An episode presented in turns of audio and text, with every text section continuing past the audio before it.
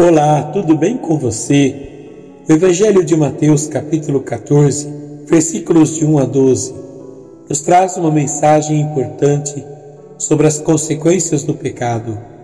O texto nos apresenta a história de Herodes, que, por causa de uma promessa feita diante dos seus convidados, ordenou a morte de João Batista, profeta enviado por Deus para anunciar a chegada do Messias.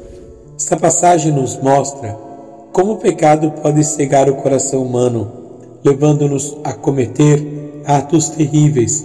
No entanto, Deus sempre nos oferece a oportunidade de nos arrependermos e voltarmos para Ele. João Batista nos ensina que é preciso ter coragem para denunciar o pecado e anunciar a verdade, mesmo que isso signifique enfrentar perseguições e sofrimentos. No dia de hoje, a Igreja faz memória de Nossa Senhora das Neves, uma das mais antigas invocações marianas.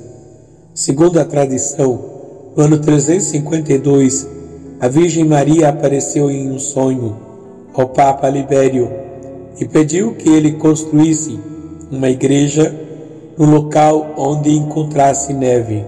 Na manhã seguinte, nevou no Monte Esquilino, em Roma, e o Papa mandou construir a Basílica de Santa Maria Maior no local. Essa história nos mostra como Nossa Senhora sempre intercede por nós, junto a seu Filho Jesus.